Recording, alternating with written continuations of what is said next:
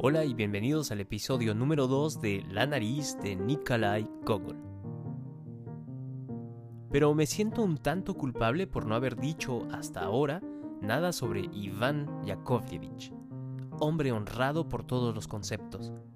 Iván Yakovlevich, como todo hombre formal en Rusia, ocupado en un oficio, era un borracho empedernido, y a pesar de que a diario rasurase barbas ajenas, la suya permanecía siempre sin afeitar. El frac de Iván Yakovlevich era pardo, es decir, que su verdadero color era negro, pero se hallaba cubierto de manchas grises y de un marrón amarillento.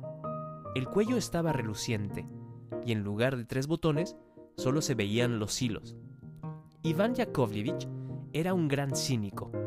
El asesor colegiado Kovaliev solía decirle, mientras lo estaba afeitando, Iván Yakovlevich, tus manos huelen mal.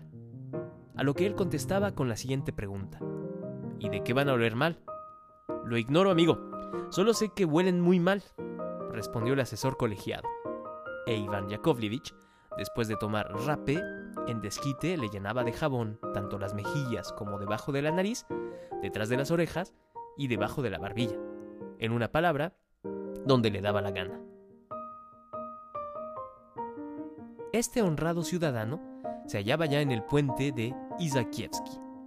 Primero echó una mirada en torno suyo, luego se inclinó sobre la barandilla, como deseando averiguar si eran muchos los peces que nadaban debajo del puente, y con gran cautela arrojó el trapo con la nariz. Sintió como si de pronto le quitaran un enorme peso de encima y hasta llegó a sonreírse. En vez de ir a afeitar a sus clientes funcionarios, se dirigió hacia un establecimiento donde viera el siguiente letrero.